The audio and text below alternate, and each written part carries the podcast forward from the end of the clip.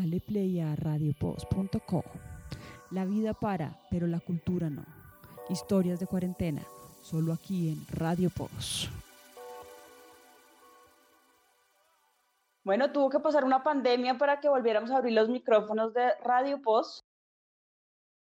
La cultura es la que nos une, entonces estamos aquí en estas historias de cuarentena, contando historias de gente que ha cambiado la forma de, de, mostrarnos cultura y que nos ha, digamos que ha acompañado en estos momentos de cuarentena, que es donde la gente más necesita, eh, digamos que estar enfocada en otras cosas, aprender cosas nuevas o que tiene simplemente la disposición de hacerlo. Entonces, eh, por eso este domingo post hablaremos de esas historias de cuarentena enfocadas en la cultura. Bienvenidas de nuevo y qué alegría volverlas a tener acá en estos micrófonos. Julieta, Nati y Lu, ¿cómo han estado? ¿Cómo han sido sus vidas en estos, en estos tiempos en los que, pues digamos que no habíamos vuelto a contar historias? Bueno, Martica, a pesar de las fronteras, porque ya no vivo en Bogotá, pero está buenísimo volvernos a encontrar. Y bueno, sí, no nos, no nos oíamos por Radio Post, pero igual siempre la música nos ha unido, ¿no? De una u otra manera. Sí, a pesar de que no hayamos vuelto, digamos, a confluir en un espacio de estos hace un buen tiempo, eh, al final se vuelve como un periplo, ¿no? De ir y volver. Y bueno, con esta actual coyuntura, pues se nos está permitiendo nuevamente reencontrarnos y utilizar pues las tecnologías que tenemos a la mano para hacerlo. Y apoyo lo que dice Juliet acerca de, pues la música siempre es lo que nos, nos está uniendo y dando ideas para charlar de algo. De acuerdo, es que la radio, digamos que no tiene fronteras, entonces, y más ahora con todos estos avances tecnológicos, eh, las fronteras cada vez se, se borran más y nos permiten contar historias alrededor del mundo. Es el momento para volver a hablar y viajar sin necesidad de moverse de la casa. Es correcto. Y empecemos entonces este viaje por las nuevas tecnologías que tienen los museos, en donde están dando visitas guiadas de diferentes, de, de, sus diferentes exposiciones a las personas de manera gratuita. Entonces, varios museos alrededor del mundo abrieron sus puertas digitalmente para, para hacer estas visitas y cada semana van cambiando diferentes exposiciones en donde abrieron, por ejemplo, eh, en París el, Louvre abrió sus principales exposiciones, las más famosas, eh, las abrió al público, también el Museo del Prado. Eh, Luisa tiene una información bien importante en Bogotá, de un museo que también abrió sus puertas pues lo que están haciendo el Museo de Bogotá, por ejemplo, lo que está haciendo es dar talleres, acercarse más a la gente, eh, digamos que tienen varias, varias opciones para que uno aprenda desde diferentes puntos de vista lo que tienen en este momento en su sala de exposición. De hecho, ellos están hablando ahorita de pandemia en, en el Museo de Bogotá, entonces, chévere que, que, que, uno se puede sintonizar desde muchos saberes con el Museo de Bogotá, por ejemplo. Bueno, y para ser sinceros, la verdad es que es un momento en donde podemos sacarle tiempo a, a, ese tema de ir a los museos. ¿Hace cuánto ustedes no van a un museo, chicas? Mm. Eh, yo creo que más de un año. Mm, un buen tiempo. Sí, yo creo que hace como unos seis meses fui, pero porque soy nueva en una ciudad y bueno, hace parte de también ir a conocer un poco, pero si no, llevaría muchísimo tiempo más. Son cosas que se hacen más cuando viajas, ¿no? Normalmente no, no es algo que, y desafortunadamente no cuando estás en tu ciudad te dedicas también un poco a ese tipo de planes, ¿no? No buscas esos espacios cuando viajas y hace parte del, del tour que vas a hacer. Total, al final es esto se puede volver hasta una tecnología en donde la gente pueda ir al museo sin tener que desplazarse, porque lo que dice eh, Juliet es totalmente cierto. A uno se le come el día a día y al final en su ciudad local nunca va o pocas veces va a un, a un, a un museo. Claro, habrá personas que sí lo disfrutan un montón y pues lo, lo hacen normalmente, pero la mayoría de las personas casi no van a los museos en su ciudad. Entonces, al final, este tipo de tecnologías pueden ser ese abrebocas para que uno un domingo, sin tenerse que movilizar, pues pueda, pueda visitar esos grandes museos. Claro, pero recuerda que, por ejemplo, en Cine Colombia ya venían ofreciendo esta experiencia de visitar museos, colecciones, ah, eh, también pues teatro, ópera, entonces creo que ya nos, con esta coyuntura, creo que se está haciendo como más fuerte de tener ese tipo de experiencias, ya que probablemente en un buen tiempo pues no podremos retornar tan rápidamente a estos lugares. Sí, yo creo que igual la, la pandemia lo que hace es como aprovechar mejor estas herramientas que ya teníamos, pero no, no las aprovechábamos en realidad o las dejábamos pasar. Ahora esto nos ha hecho acercarnos más a este tipo de interfaces, ¿no? Donde podemos vivir ciertas experiencias también. Sí, totalmente de acuerdo. Es correcto. Y cuando hablamos de herramientas que, que estaban ahí, que casi no se usaban y que ahora digamos que se han vuelto casi que un diario en esta cuarentena, eh, podemos hablar de los lives de Instagram. Digamos que hace mucho rato existen los lives. Eh, hace ocho años Radio pues hacía lives en bares de jazz en alrededor de Bogotá, pero ahora de verdad el aumento de los lives se volvió un tema eh, que hasta Nati hizo un meme acerca del aumento de los lives en la cuarentena. Sí, sí. lo hice a propósito que probablemente al inicio pues, de esta situación em, fue interesante ver que pues, la gente quería compartir como contenido, tenía más tiempo pues, para hacerlo, pero ya llega un momento como que satura tanto live que pues quieres entrar a, a, no sé, a Instagram, a ver algo, ver memes, ver fotos, stalkear, lo que sea, y solo ves el circulito rosado ahí como diciéndote que están como 20 lives al mismo tiempo. Sí, era impresionante que en un punto del día había como sobrecarga de lives, o sea, era un montón de lives, eh, no sé, pero era como a ciertas horas. En Uruguay eh, mucha gente o muchas bandas hicieron algo que se llama el live antivirus y se conectaban a las 9, 10 de la noche y hacían un concierto y como que con los días que fue pasando la pandemia fueron evolucionando y encontraban más herramientas por Zoom o por, otros, por otras plataformas para hacerlo mejor, para invitar a otras bandas, se reencontraron muchísimos de locales, ¿no? Son bandas muy locales, pero, pero hicieron algo súper bonito, digamos, y a esa hora tú veías y se conectaban muchísimas personas por el live antivirus. Pero lo que dice Nati sí es, era como a veces una sobrecarga impresionante.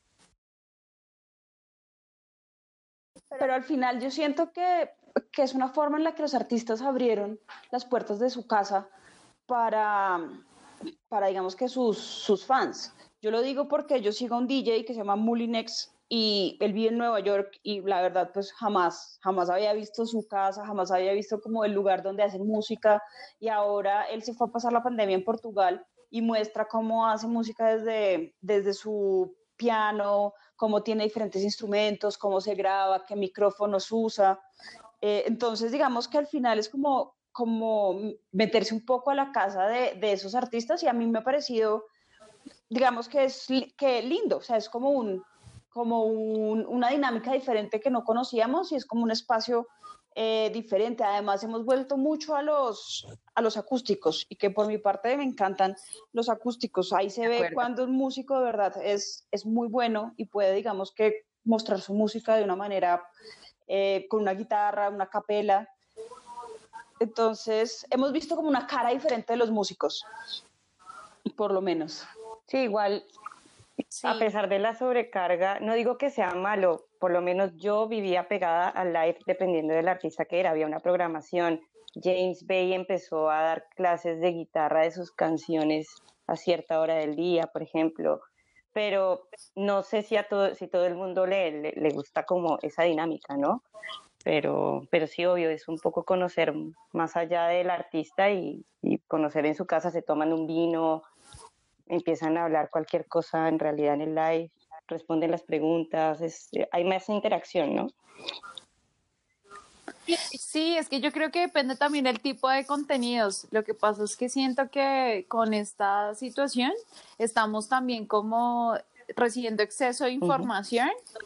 Entonces, obviamente como que la gente queda un poco hastiada o saturada eh, o predispuesta con tanto contenido.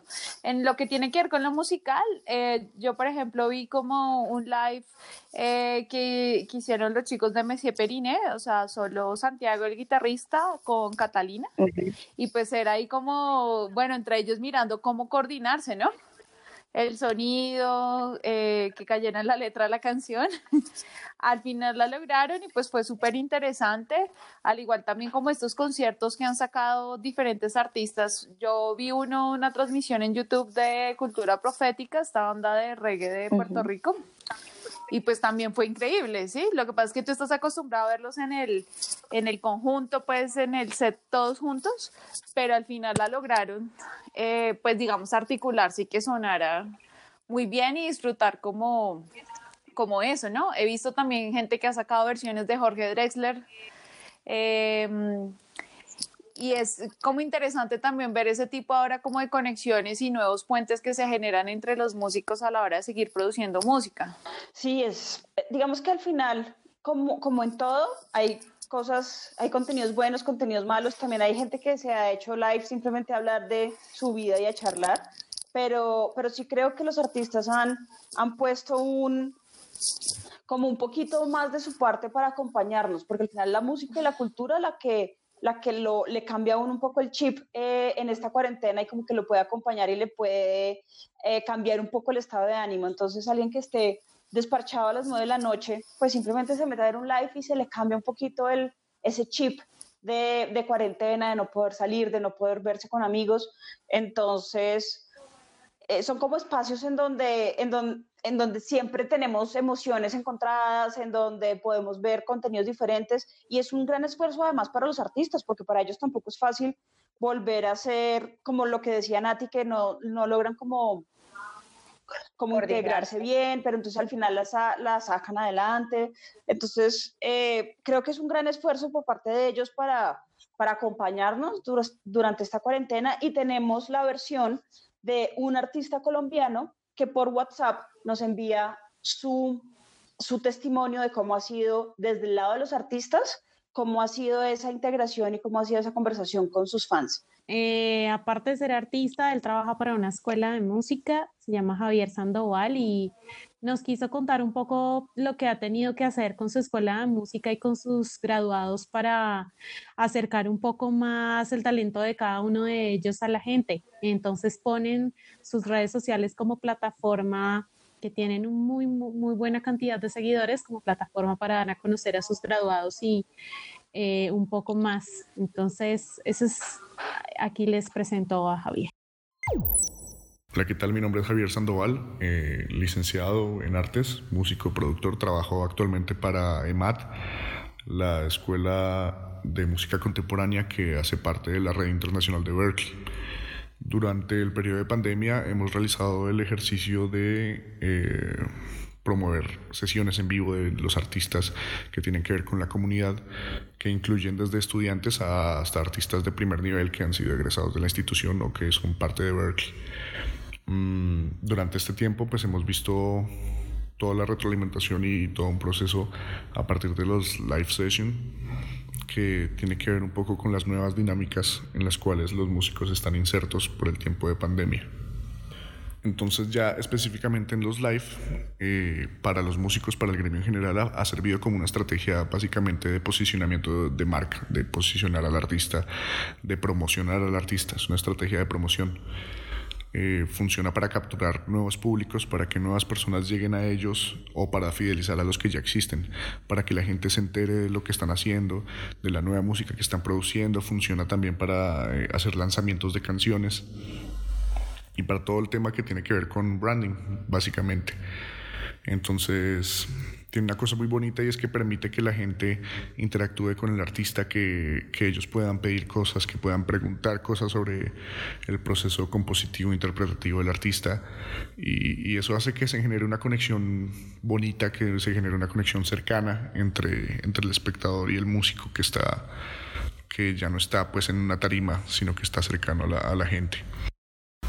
Ahora bien, funciona como una estrategia meramente promocional y de fidelización y de acercamiento a nuevos seguidores, pero no funciona como una estrategia de trabajo para los músicos. Las dinámicas para los músicos en tiempos de pandemia han cambiado muchísimo. Entonces los lives son funcionales para encontrar nuevas personas que posiblemente si les agrada la música del artista eh, vayan a hacer reproducciones en, sus plataformas de streaming si el artista pues obviamente está dentro de ellas y eso pues le genera un dinero implícito. Pero si digamos el artista es emergente eh, muy seguramente no puede vivir de, de las reproducciones en streaming. Necesita otro tipo de ingresos. Entonces los live sessions sí funcionan como una estrategia de posicionamiento, de encontrar nuevas personas, pero no implican un nuevo, un nuevo trabajo como tal para el músico. No es una nueva fuente de ingresos.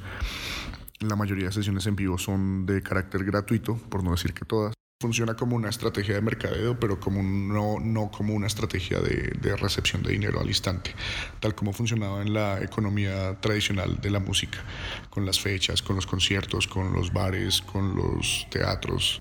Bueno, y eso contando las, las implicaciones técnicas que también tiene todo este tipo de cosas. No todos los artistas tienen las condiciones para generar un, live.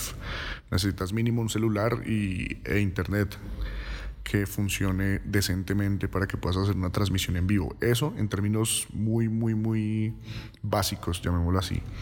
Porque una buena transmisión en vivo implica también tener una interfaz, un micrófono, entradas que vayan a, esa interfaz y que reproduzcan sea la pista o los instrumentos que yo esté tocando. Entonces, hay unas nuevas condiciones para el ejercicio de la música en donde muchos músicos no han tenido acceso a ese tipo de formación por lo menos en la parte tecnológica. Y, se inscribe ya como una necesidad de formación todo el tema de marketing digital, todo el tema de, de negocios sobre todo con esta parte de, la distribución por streaming, de cuánto cobra mis regalías, ahorita que está tan sonado el tema de Psycho, ¿tengo que estar o no tengo que estar en Psycho? Esa es una gran pregunta. Casi siempre se ve a Psycho como, como el coco y como los enemigos del paseo, pero en Colombia son los únicos que están autorizados para hacer el cobro de la parte autoral de las plataformas de streaming. Entonces si la pandemia sigue y yo solamente cobro la parte fonográfica en las reproducciones digitales, pues estoy perdiendo un dinero que posiblemente podría tener por parte de, la parte autoral. Entonces ahí también hay un debate grandísimo porque Psycho evidentemente se permea de todos los males que tiene la sociedad colombiana y es una radiografía en, términos de organización y eficacia que, pues, que también tiene un montón de errores. Entonces ahí hay un debate grandísimo sobre las dinámicas de, de los cobros ahorita para los músicos. Ahora, en el tema ya de respuesta al público, pues la respuesta ha sido muy, muy buena. Eh, en estos tiempos de encierro, de confinamiento, la música claramente es uno de los componentes que más le salva la vida a la gente eh, le salva su estado mental, le acompaña sus momentos de tristeza, de felicidad. Entonces, obviamente, la gente no, no se molesta por tener música en vivo gratis en su casa desde su dispositivo de reproducción. Es, es un acercamiento que tiene con el artista, tiene la posibilidad de preguntarle cosas, de, de solicitarle consejos, de pedirle canciones, de todo lo que tú quieras. Entonces, por ese lado ha sido una respuesta muy positiva. Los públicos pues obviamente agradecen la, la labor del músico, pero ya que digamos estamos, y esto más para como un tema de, de, reflexión, como estamos en tiempos de manosear tanto la palabra reinventar, tanto el músico como el público se tiene que reinventar de parte del músico porque claramente se tiene que enfrentar a nuevas tecnologías, a, a, otros temas que no son parte de la formación tradicional de lo que tú ves en un conservatorio o en una facultad de música. Los músicos generalmente no tienen mucha idea sobre cómo se mueve la industria o sobre cómo vendes tu música y a quién cobrar y cuánto cobrar y a dónde me tengo que afiliar y esas cosas. Entonces es, es un momento donde el músico le ha tocado decir, hey, tengo que hacer nuevas estrategias para que esto sea sustentable y de parte del público de lo que estábamos hablando. Eh, tiene una respuesta positiva frente a, los, a las sesiones en vivo, pero los públicos normalmente no están formados para saber cómo apoyar a un artista realmente, sobre todo si este, si este artista es emergente. Entonces la petición ahí es que si las personas que están en su casa están viendo un live, les gusta el artista, lo mínimo, mínimo que pueden hacer para apoyar a ese artista es recompartir ese live. Cada vez que tú lo recompartes, eh, sea a tu familia, a tus amigos, a alguna persona que sepas que pueda estar interesada por ese tipo de sonidos, estás haciendo que su base de seguidores crezca, que posiblemente tenga más reproducciones en sus plataformas de streaming, cosa que le genera dinero tanto por la parte autoral como por la parte fonográfica, que eh, tal vez esas personas que lo siguen se enamoren tanto de su música que le quieran comprar el merchandising, que es una forma diferente también de apoyar a los músicos eh, hoy en día. Entonces les compran el pin, el pocillo, la camiseta, el buzo, bla, ese tipo de cosas son eh, importantes para apoyar el músico y que van mucho más allá ah, de, de, estar comentando en un live y estar viéndolo. Realmente es un, es, un apoyo real sobre, sobre el sustento económico del músico. Por ejemplo, si el, el músico o la banda están vendiendo un disco, comprar un disco es buenísimo, no solo en términos de apoyar al artista, sino en el disfrute sonoro que tiene un disco eh, versus la reproducción en streaming. Un disco es mucho más fiel eh, en términos sonoro. También si por ejemplo el artista o los músicos o la banda que me gusta está haciendo un live para convocar a la gente a hacer procesos de crowdfunding o de donaciones, eh, hombre, como públicos tenemos que ser conscientes de que esa música que nos acompaña, que nos salva la mente y los estados de ánimo cada día, merece una retribución consciente sobre ese esfuerzo que hace el músico para, para ayudarte a ti.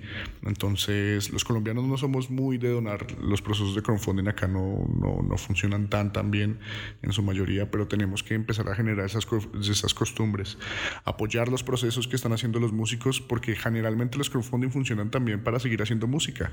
Entonces, si realmente te gusta un artista emergente, apóyalo no solamente compartiendo el live, sino también donale de vez en cuando, eh, está pendiente de las iniciativas que esté generando. La mayoría de artistas que se mueven mucho en este momento no tienen ni un bar en donde tocar, no tienen ningún concierto y los lives son gratuitos. Entonces, ¿cómo puede vivir el artista? Esa es la gran pregunta. Y en esa pregunta no se puede caer en ese mismo ideal romántico de toda la vida de que el aplauso es el sustento del artista, porque no es así. Los músicos pagan mercado, los músicos pagan renta, tienen que pagar servicios, tienen necesidades básicas que cubrir y, de aplausos no se vive. Entonces es importante que los públicos, las personas que les gusta la música, sepan y reflexionen y crean que deben pagar al músico por los procesos que hacen. Entonces lo más importante es seguirlos, recompartir sus live, comprar las cosas que ellos están vendiendo pagar si pueden su plataforma de streaming, porque eso también genera eh, cambios en, el, dinero que ellos reciben por regalías y por distribución. Y, por sobre todas las cosas hacer que esta, que esta carrera sea sustentable en tiempos de pandemia. Los envíos siguen siendo gratuitos, pero los músicos tienen que vivir de algo, entonces entre más ustedes estén pendientes de, de las iniciativas que hacen, no solamente en los envíos, sino en todo lo que esté desarrollando ese artista, todas las estrategias que tenga para hacer de esta carrera algo sustentable en tiempos de pandemia. No podemos seguir pensando que la música nos va a acompañar en tiempos de crisis mientras los músicos siguen estando con un panorama completamente incierto. Acostumbrémonos a apoyar, a querer y a sustentar a nuestros artistas. Bueno, además, no solo se han hecho lives y conciertos en donde cada artista muestra su, su mejor música o su mejor o sus canciones acústicas desde lo que puede hacer en su casa, sino también hay plataformas en donde están eh, dando gratis para que la gente disfrute conciertos ya pregrabados, archivos de conciertos que se tenían y que la gente puede disfrutarlos desde la comodidad de su casa. Yo por lo menos soy súper fan del Julio Mario Santo Domingo y por temas de trabajo pues no puedo ir a todos los conciertos y actividades que ellos hacen y me he disfrutado un montón de las actividades que, que están pasando todos los jueves por la noche y conciertos que además nunca me había enterado que, que se habían hecho. Entonces, eh, también al final son espacios que uno puede disfrutar. Y, claro, aquí es el concierto ya armado, pero visto desde otra perspectiva, porque cuando uno está sentado en el, en el, escenario del teatro, pues solo ve desde la silla que compró una perspectiva, pero aquí son con las cámaras en donde tú ves más de cerca los instrumentos, donde ves, eh, ves hacia el público, ves como unas cenitales, ves, digamos que una experiencia, vives una experiencia diferente de lo que fue ese concierto si lo vivieras en vivo como público. Entonces, bueno, son nuevas plataformas y nuevas formas de consumir cultura desde esta cuarentena. Sí, también, no sé si, si lo vieron, pero Pink Floyd, Foo Fighters, los viernes lanzaba uno de sus conciertos que están en DVD o que estaban en el formato DVD, que no están normalmente en YouTube, y lo lanzaban todos los viernes eh, para que cualquier persona lo pudiera ver, ¿no? También tuvimos más acceso a, a mucho contenido que antes, en realidad no tenías que pagarlo, capaz tenías que hacer algo más para tenerlo, ¿no? Que ahora sí está al alcance de todos.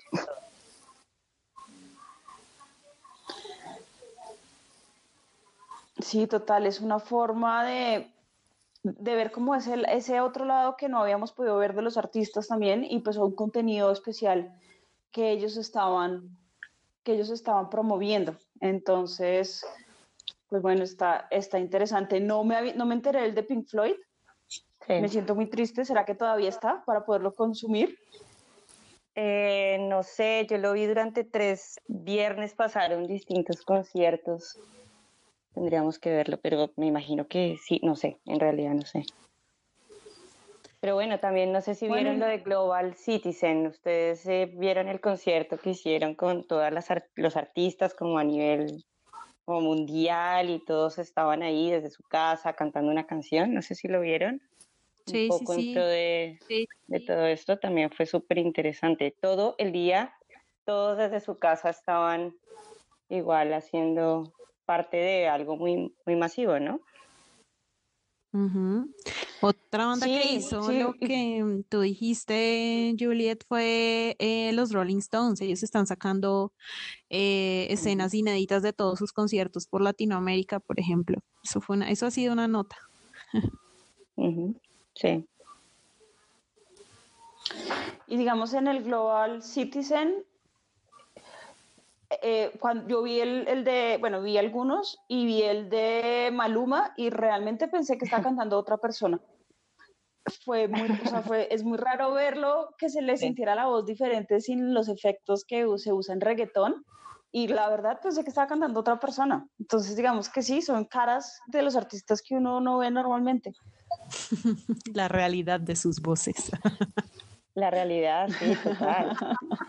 yo no sé si ustedes vieron también que eh, me gusta leer con Ricardo Silva Romero. Estuvo leyendo durante 30 días uno de sus libros, Historia Oficial del Amor. Y fue súper interesante también esa dinámica que me estoy pasando de la música a la lectura, y perdón, pero eso me llamó muchísimo la atención porque la gente se reconectaba todas las noches a escuchar un capítulo del libro, pues, eh, como contado por alguien en específico. Pero eso también estuvo buenísimo, como que el arte recobró mucha fuerza en estos días también. Como que nos hemos dado más tiempo para consumir ese arte también. Como, creo que, no sé si, si ustedes lo sienten así, pero a pesar de que estamos trabajando conectados en, en home office y a veces hay más estrés, eh, más hiperconectividad, más micromanagement, como que también hay espacios en los que uno como que se siente un poco más relajado y se, y se puede dar ese gusto de, de consumir algo de, de, cultura que antes de, por alguna razón no se hacía. No sé desde sus casos cómo, cómo se han reconectado un poco más con la cultura en estos, en estos espacios.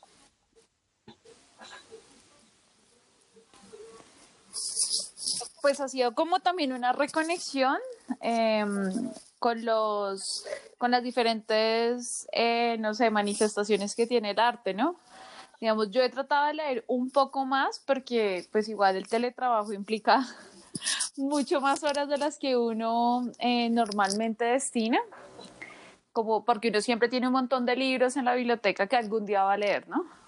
Eh, también me he reencontrado con playlists eh, que yo siempre armo anualmente un playlist de 365 canciones. Entonces, como también me la he pasado trabajando un montón, eh, chévere como escuchar las canciones que incluí en, en X años, ¿cierto? Eh, ver contenido como el que estaba contando Juliet me parece como interesante, pues he visto también mucha movilización de gente en redes para apoyar pequeños emprendimientos. Eh, he conocido un montón de productos que no sabía que existían y, y, y chévere como que podamos activar esas redes de solidaridad y más con las, em, con esta industria, ¿no?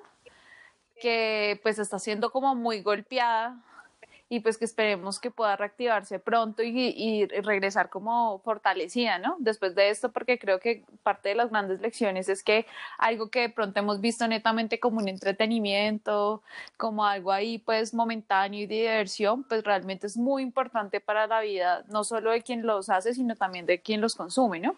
¿Qué haríamos sin Netflix? ¿Qué haríamos sin los escritores? ¿Qué haríamos sin los músicos? ¿Sí? Con la gente que pinta, que genera algún arte. Entonces, creo que es em, un momento también como de reflexión y, pensando un poco que em, una de las políticas que tiene pues el actual gobierno es este tema de economía naranja.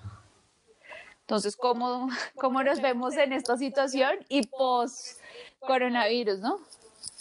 Sí, a propósito de reactivar los nuevos negocios, podemos hablar de Cine Tonalá, que a pesar de que abrió su abrió una vaca en una plataforma en donde tú puedes donar eh, a diferentes proyectos culturales que se llama Baki. Tú puedes donar, eh, digamos que algún dinero a los proyectos que quieras enfocados a temas de cultura.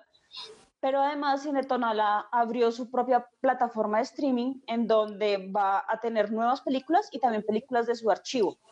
Eh, este va a tener un costo, se llama, todo el proyecto se llama Pelicilina y realmente pues es un espacio en donde, en donde podemos, digamos que disfrutar eh, esas películas desde nuestra casa, pero son películas que, que normalmente son muy difíciles de conseguir porque es cine arte o cine latinoamericano, entonces pues es, es un esfuerzo que ellos están haciendo y es un paso hacia la digitalización que no lo habían querido hacer por como ese valor de ir a una sala de cine y como esa nostalgia que hay cuando tú vas a una sala de cine y compras eh, palomitas y te sientas a, a, disfrutar, digamos en el caso de Cine Tonalá, pues, que es medio bar, entonces puedes ir con tacos y con cerveza. Eh, entonces, pues bueno, rompiendo un poco eso, eh, decían ellos en la entrevista que les hicieron que les, que les costó un montón dar ese paso hacia lo digital, pero pues ya en temas económicos era necesario hacerlo. Y adicional lo que hablaba Nati de plataformas de cine, pues en este momento el se ha aumentado un 30% los streamings en plataformas tipo Netflix, Amazon Prime, y se ha aumentado un 30% el consumo, es decir, las suscripciones, y un 60% el consumo de gente. Es gente que pagaba la suscripción, pero a veces no se conectaba, entonces se ha aumentado un 60% todo este tipo de streaming. Claro, pero ya llega un punto en que no sé si a ustedes alguna vez alguien les dijo, ya no sé qué ver en Netflix. o sea, recomiéndame algo en otro lugar porque no tengo ni idea ya qué ver. Me vi todas las series existentes también, ¿no? Les ha pasado un montón. Yo acá les cuento que en Uruguay hace dos semanas abrieron autocines. Em, y bueno, es un poco costoso, la verdad, pero pero les está, o sea, la gente está como muy animada a ir y a vivir la experiencia del autocine. Yo en lo particular nunca, nunca he ido a un autocine, pero acá está como el, el boom y lo que están en, en, pantalla son películas igual viejas, pero, pero la gente está muy animada a ir. Bueno, es interesante. Otro, otro espacio para, para ver cine. Sí, no sé si vieron, también estaban pensando en algún país, perdón porque no me acuerdo en realidad, pero vi un, un, reportaje que decía que estaban pensando hacer un, como con ese mismo formato, también conciertos. Desde como un autocine, pero autoconcierto. Es un poco raro, uno bailaría ahí. Sí. Bailaría uno ahí en, la silla. Yo vi una fiesta, una fiesta electrónica en Alemania que el DJ estaba tocando en un escenario y la gente en el carro ahí bailando como la fiesta. Es un poco raro. Sí, bastante. Y al final, entonces en el carro, ¿cuántas personas están? O sea, ¿son las cuatro personas o son dos? ¿Cuántas personas pueden estar en el carro? Son dos. Son dos en el carro y, eh, y tú puedes, o sea, como que te hacen un combo con el maíz pira y y obviamente como que el sonido viene de, tu radio, del FM, entonces tienes que, pero, pero bueno, no sé, yo no, como les cuento, no he ido, pero sé que está como el boom ahorita acá de, de ir a los cines, a los autocines. Los niños sobre todo están súper emocionados con la experiencia, pero bueno. Hay una plataforma que... Cuando vaya les contaré. Oh, hay una plataforma que creo que puedes usar mientras no uses eh, Netflix y es de cine latinoamericano y lo lanzaron varias, em, varias, varios ministerios de cultura de diferentes países en Latinoamérica, está incluido Uruguay y se llama retinalatina.org. Y ahí cargaron cualquier cantidad de cortometrajes, películas, animaciones, mucho material audiovisual que se puede ver de forma gratuita, que uno tiene que hacer es em, como dejar sus datos, inscribirse y, y poder acceder a todo. Está súper chévere. Están varios países, creo que está Ecuador, México, Colombia, Perú, Uruguay y Bolivia. Entonces esa es otra opción, por si ya no quieren ver nada más en Netflix, ya no hay nada que ver. Qué bueno, sí, lo tendré ahí. Yo todavía voy lenta con las series. no, yo tengo otra recomendación a propósito de, las plataformas y es el contenido que tiene eh, RTBC. Normalmente uno nunca ve estos canales de señal pública, pero los programas que ellos tienen y que todo lo tienen digitalizado, que eso es una gran ventaja, vale la pena como echarles una, una miradita. Eh, el contenido que se produce pues aquí también en Colombia, eh, programas como Los Puros Criollos, que no sé si algunos de ustedes lo vieron. Sí, a mí me encanta. Eh, durante su existencia, muy bueno para recordar, por ejemplo, el, el significado, por ejemplo, el Renault 4, ¿no? Eh, cosas así, y pues la manera, pues como Santiago Ríos tenía la manera de, de narrar y así una serie de contenidos también para niños eh, que como les digo afortunadamente pues ellos tienen estas estas plataformas o sea todo lo tienen como digitalizado también las investigaciones de señal memoria que creo que es algo como de pronto interesante explorar si no tenemos ideas de contenidos de qué ver aparte de las series de pronto un poco malas que nos, nos recomienda Netflix, no sé si por marketing como chichipatos y cosas que todo el tiempo te están saliendo.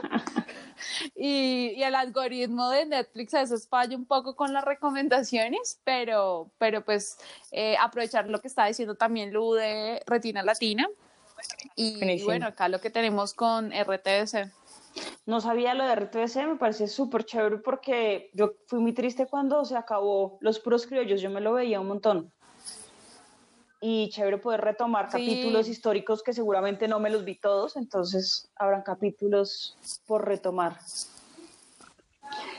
Y muy interesante el tema del cine latinoamericano porque es difícil encontrar como un acceso fácil a, ese, a ese tipo de cine y normalmente son nuevos, nuevos artistas o nuevas personas que están llegando a hacer cine y que los gobiernos, digamos, que apoyan y, y dan como una vitrina para que la gente lo pueda, lo pueda consumir. Entonces, pues, muy interesante. Cuando uno ya no tiene nada que ver en Netflix, pues chévere ver películas y apoyar el, el talento nuestro de Latinoamérica que se están contando muy buenas historias. Sí, o lo otro es a veces YouTube, que a veces alguien pirata sube la película y pues uno ahí aprovechando de que se la bajen. Eh, recuerdo que en una clase que dictaba que era sobre cine latinoamericano y memoria, eh, alcancé a bajarme la estrategia Caracol porque pues no la conseguía por ningún lado y alguien casualmente la había subido y cuando después le fui a recomendar el link a alguien ya no estaba o por ejemplo Amores Perros, que es de estos clásicos también del cine mexicano, estaba en, en, YouTube. Entonces también agradecerle un poco a los piratas, pues que nos pueden dar un poco la apertura de, de estas, eh, de estas películas. Y bueno, he visto que Netflix últimamente ha incluido como películas latinoamericanas o documentales. Eh, por ejemplo, está de Ciudad de Dios. Ah, sí.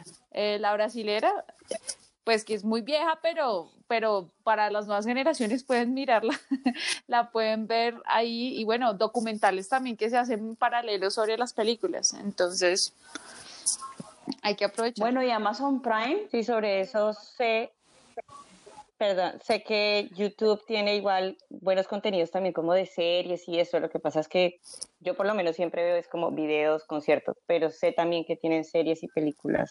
Sí, yo solo veo de, es como el acoso por YouTube Premium. eh, todo el tiempo.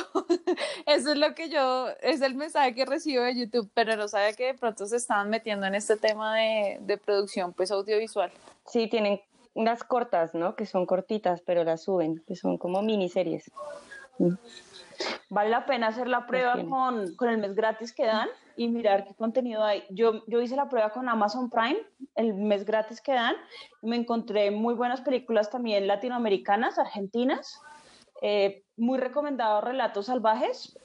Uy, sí. me pareció, digamos que yo no me la vi. antes estaba en Netflix, Sí, antes estaba en Netflix y lo pasaron para, para Amazon para Prime. Amazon Prime. Pero sí, es buenísimo. Y me la habían recomendado un montón y preciso, nunca la había encontrado. Por más de que la había buscado en YouTube, por más de que había buscado un montón de partes, no la había encontrado.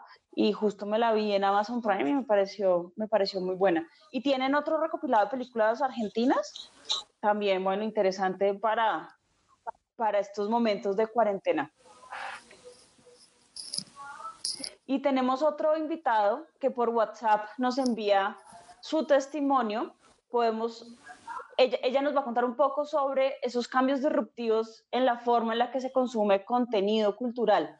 Lu, por favor, introdúcenos a nuestra invitada. Nuestra invitada se llama Natalia Manrique. Ella tiene una maestría en industrias creativas y culturales y hizo incluso algunas lecturas durante la semana para podernos opinar y actualizarse y ver un poco lo que está pasando en el campo cultural. Eh, y ella nos cuenta eso, qué está pasando, cómo la gente está consumiendo hoy con todos estos cambios. Hola, chicas de Radio Post, muchas gracias por la invitación a esta edición de su podcast. Bueno, me gusta mucho que se hayan decidido hablar de el consumo cultural en estos momentos tan críticos por los que estamos pasando, pues creo que para muchas personas las artes y la cultura son en este momento un gran salvavidas música, cine, libros y otros productos culturales nos ayudan a mantenernos a flote y pues anclados a las realidades, a nuestras realidades individuales.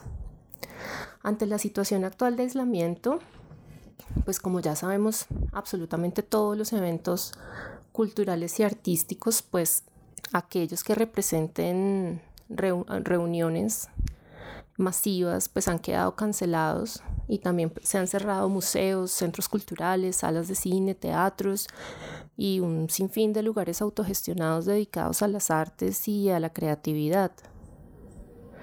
Eventos tan importantes como el Festival de Cine de Cannes, Coachella, el Carnaval de Venecia y miles de eventos alrededor del mundo se han aplazado o cancelado indefinidamente. Y ante esto, pues la opción ganadora para ofertar entretenimiento y cultura son los servicios de streaming.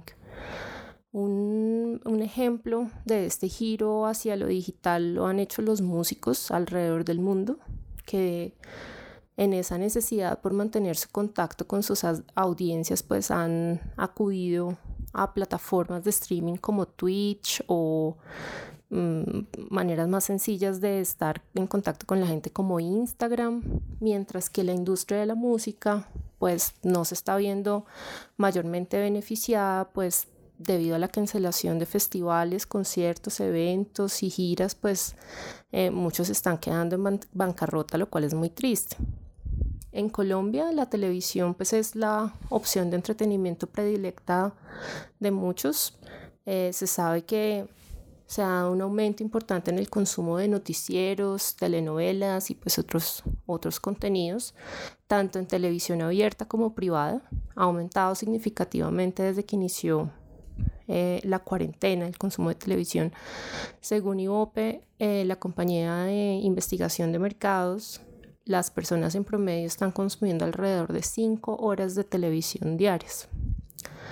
Eh, por ejemplo, uno de los grandes beneficiarios de, este aumento en consumo de, de TV ha sido HBO, que aumentó en un 40% su audiencia durante la cuarentena, em, superando incluso los números récord que obtuvo cuando lanzó la última temporada de Game of Thrones el año pasado.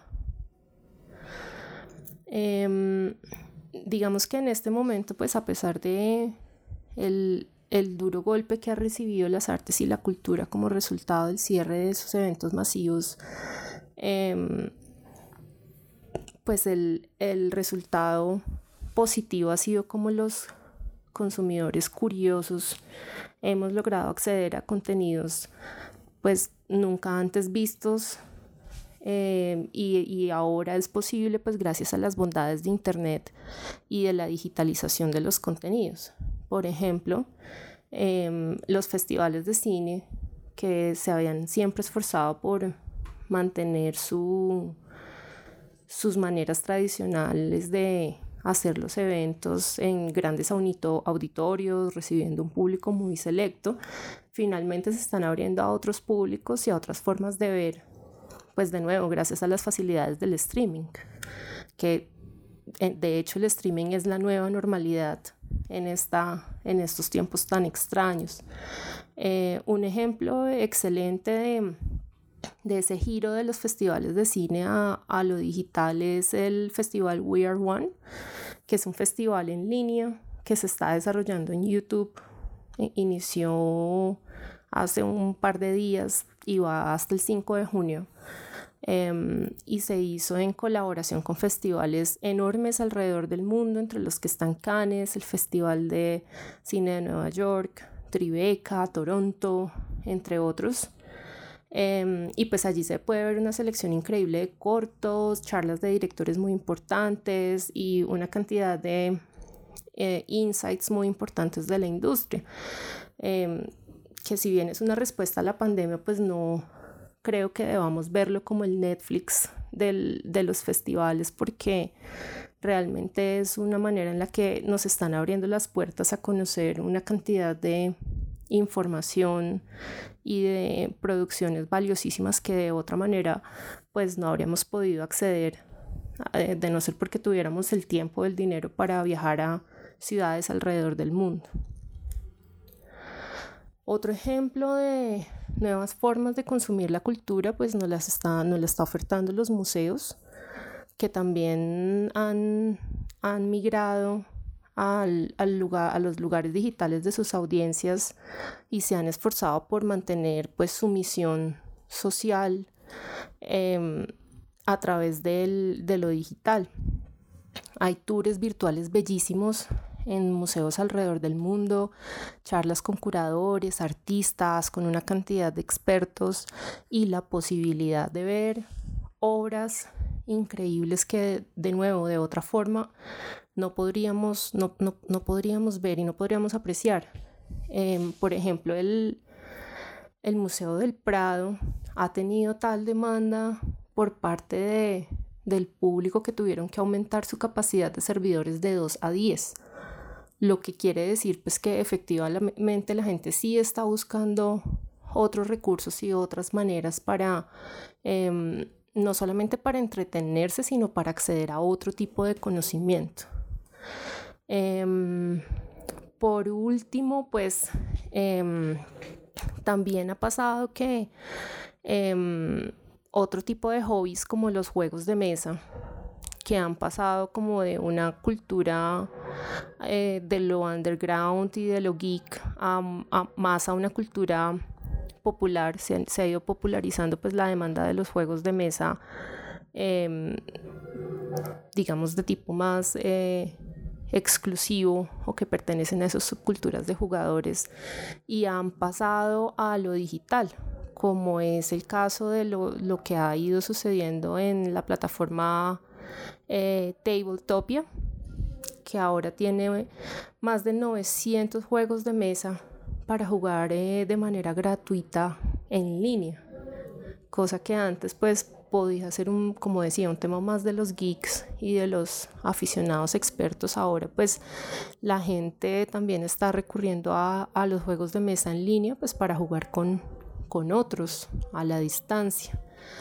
Eh, y curiosamente, Second Life, que tuvo su auge ya hace, em, ya varios años, está haciendo como un, un regreso, eh, pues dada la necesidad que tenemos tenemos las personas en este momento de sentirnos em, en la capacidad de socializar.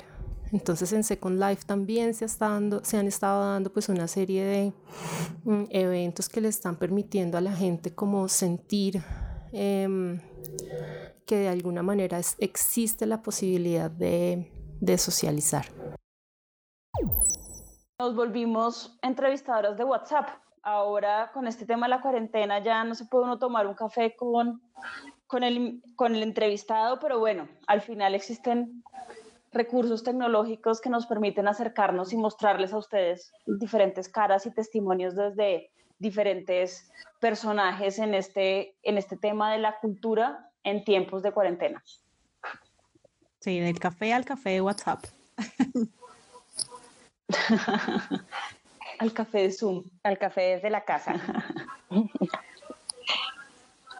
y bueno, otra, otra industria que se ha tenido que de verdad cambiar y hacer mucha innovación es el tema de la moda.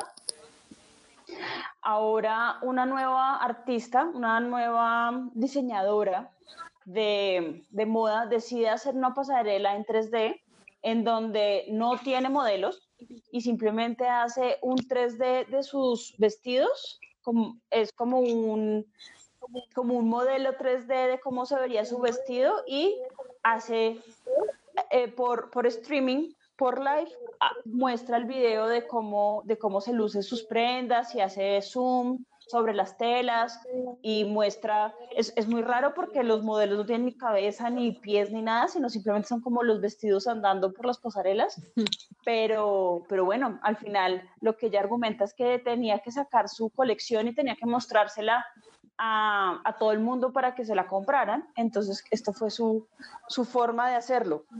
Y además, estos espacios de moda siempre son muy cerrados, generalmente no son abiertos eh, a todo el mundo. Las pasarelas de moda son para gente muy exclusiva. Entonces, creo que también esta pandemia ha hecho que podamos, que podamos conocer nuevos, nuevos espacios y entrar a, a lugares donde era exclusivo y un poco cerrado, como de gremios. Entonces, pues es un esfuerzo grande por parte del artista, pero, pero nos permite ver y entrar a estas pasarelas que de, de otra forma no lo hubiéramos podido hacer. Me parece loquísimo lo de los vestidos andando solos por la pasarela. Ya lo vi.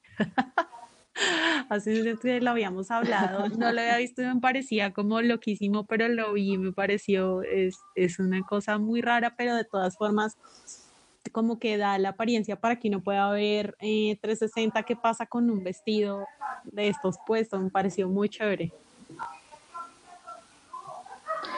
Y sobre todo se ve la tela, se siente como todo el cómo se mueve la tela.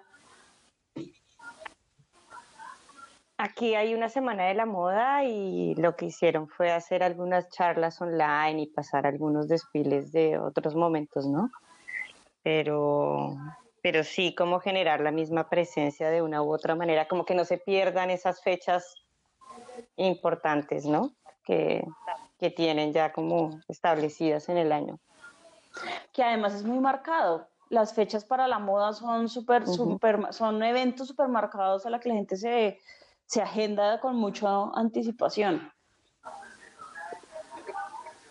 Sí, por ejemplo, el, que, el desfile que hacen en el Met, que hacen como una super fiesta a inicios de mayo, lo que hicieron es cada artista desde su casa se ponía su vestido de gala con el que iba a ir supuestamente, pero estaba en su casa. No sé si lo vieron. Yo vi algunas fotos. ¿Y se tomaban fotos en su casa? Sí, se tomaron la foto en su casa. Ah. vi algunos, no, no sé si todos lo hicieron, pero sí vi algunos que ese día, porque era como el día del desfile. Muy loco. Bueno, muy interesante. En radiopost.com pueden ver los links de todos los contenidos que hemos mencionado y la diseñadora de modas que hace estos desfiles virtuales la pueden encontrar en Twitter como arroba anifam. si quieren visitar un poco más la, la información. Sí, realmente todas las industrias han tenido que dar un cambio, dar un cambio en sus, en sus formas de, de mostrar y acercarse al público, que al final, pues no, no siento que sea, que sea malo, es simplemente una forma como de evolución, porque pues estos, estos temas de, de cuarentena nos han hecho cambiar mucho nuestro comportamiento, por decirlo así. Sí, totalmente.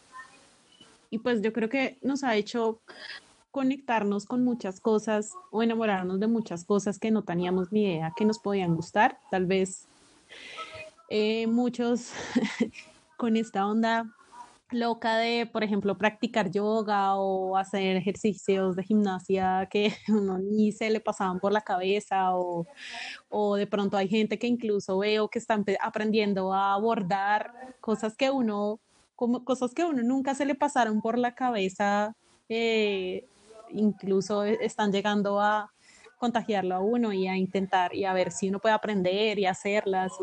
eso me parece chévere de, de, este momento de encierro, de lo que, de la forma de cómo podemos recuperarnos, porque pues obviamente muchos pasamos como por crisis nerviosas, estrés, todas estas cosas, pero también está como en la capacidad que hemos tenido de, de cambiar hábitos, de, de cogerle gusto a otras cosas. Bueno, y de conectarnos también, porque, no sé, en mi caso particular, por ejemplo, con mis amigas del colegio, que hay unas, no todas vivimos en el mismo lugar, y lo que digo, las herramientas siempre han estado, pero antes no las usábamos y ahora nos vemos mucho más seguido, eh, usamos más el Zoom, incluso por WhatsApp, ¿no? Como que la gente sintió la necesidad de conectar de alguna manera y de, y de adaptarse a, esta, a estas nuevas formas de vida, ¿no? Correcto, y cuando hablamos de reconectarnos, eh, también digamos que los músicos que, que, vivían de dar serenatas, que, que, tenían, digamos que ese era su modelo de, de, de sobrevivir o de vivir, eh, su modelo de negocio era ir a, diferentes eventos, a dar serenatas, pues también están pasando un poco mal en esta cuarentena donde no hay reuniones familiares, donde no hay grados, donde no hay cumpleaños, eh, no hay aniversarios. Entonces, ellos también han tenido que reinventarse y cambiar esa forma de, de, llegar a las personas y no sé si por sus barrios y no sé si en, si en, si en Uruguay también lo están haciendo, Juliet, sé que en México sí, sé que en México sí lo están haciendo, eh, los músicos van a los barrios y tocan en las puertas de las casas. Por ejemplo, por aquí han pasado por mi barrio bastantes mariachis y casi que se ha vuelto uno de los sonidos de, la cuarentena, oír a los mariachis eh, por, el barrio, por las calles, dando serenatas. No, por acá no, no ha pasado, Martín, en realidad eso no, es muy raro ver mariachis en Uruguay. No, no lo, he, no lo he vivido Bueno, pero todavía. músicos que no sean mariachis. No, sabes que no. En realidad eso acá no, no ha pasado aún. Lo, yo lo veo porque sigo muy conectada con lo que pasa en Colombia, ¿no? Y mucha gente sube su historia con los mariachis, que también me llamó un montón la atención, pero no, e incluso sé que no solo mariachis, sino que cualquier músico va y como que cantan esperando algo, ¿no? Pero, pero no, acá no ha Aquí pasado. no solamente hay mariachis, Aquí- sino que aquí- también hay grupos vallenatos. Hoy y ayer eh, hubo grupos vallenatos rondando por el barrio, los podía escuchar lejos, cerca, dando serenatas por todos los edificios. Sí, Rondando, están rondando. Sí, por ejemplo, acá en, en mi edificio, las señoras salen súper felices y los señores a cantar ahí a las ventanas los mariachis y piden canciones. Y la verdad, la verdad es que pues la gente se divierte, realmente a la gente le gusta y, y salen a, a bailar y a cantar los mariachis. Y sí, ayer pasaron los pasaron los los que los del vallenato y aquí aquí hay un, en un edificio, hay unas, en, que es en la terraza, es una familia súper numerosa. y hacen un montón de fiestas. Y entonces todos dijimos, no, pues ahora en la cuarentena van a dejar de hacer fiestas. No. Pues porque no pueden hacer invitados. No, ahora hacen fiestas entre ellos y contrataron al, a los vallenatos y entonces el, el vallenato estaba abajo y ellos rumbeaban arriba en su terraza. Puede ser. Eso es adaptación Ay, no. completa. Adaptaron la fiesta, trajeron la fiesta a Para todo el edificio, de paso. Para todo el edificio. Perfecto. Pero bueno, al final o sea, lo que sí es que más gente ha cogido los instrumentos y han tocado desde sus apartamentos, gente pues en sus casas. Y eso también es un acercamiento a la música. Han vuelto a sacar sus guitarras que seguramente están polvadas y escondidas y, y han vuelto a reconectarse con la música como, como manera de hobby. Eso también es súper interesante. Sí, sí, sí, claro. Por acá tengo un vecino trompetista y lo escucho tocar canciones de Nietzsche, por ejemplo. Ya sé que ensaya, ensaya salsa, ensaya merengue. Le- Tengo vecino, vecino trompetista, músico. Y pues aquí en esta casa que hay músico también, pues escuchándolo dar clases todos los días.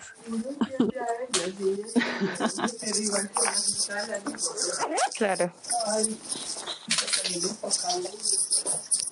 Pero bueno, sí, como que la música ha sido el escape de mucha gente, me parece. Y se ve muchísimo, no sé, las noticias, las terrazas en Barcelona y en Italia que salían y, y como quedaban los conciertos. Acá en Uruguay lo que sí pasaba es que eh, a, cierta, a una cierta hora aplaudían a los médicos. Eso pasó casi en todos lados. Y después de eso salían algunas personas a cantar en la terraza. Había un tenor que cantaba eh, por acá cerca y hay una señora que canta y sale, el esposo toca piano y salen los dos Lindo. a cantar en la terraza. Súper chévere. Sí, sí. Eso sí lo, lo vi acá, ahora que lo recuerdo. Sí, es, digamos que es un espacio donde la gente vuelve a sacar sus, sus instrumentos, que seguramente todo el mundo tiene un instrumento guardado que no había vuelto a tocar, y en estos tiempos siente la necesidad como de reconectarse con, con temas de música y de cultura.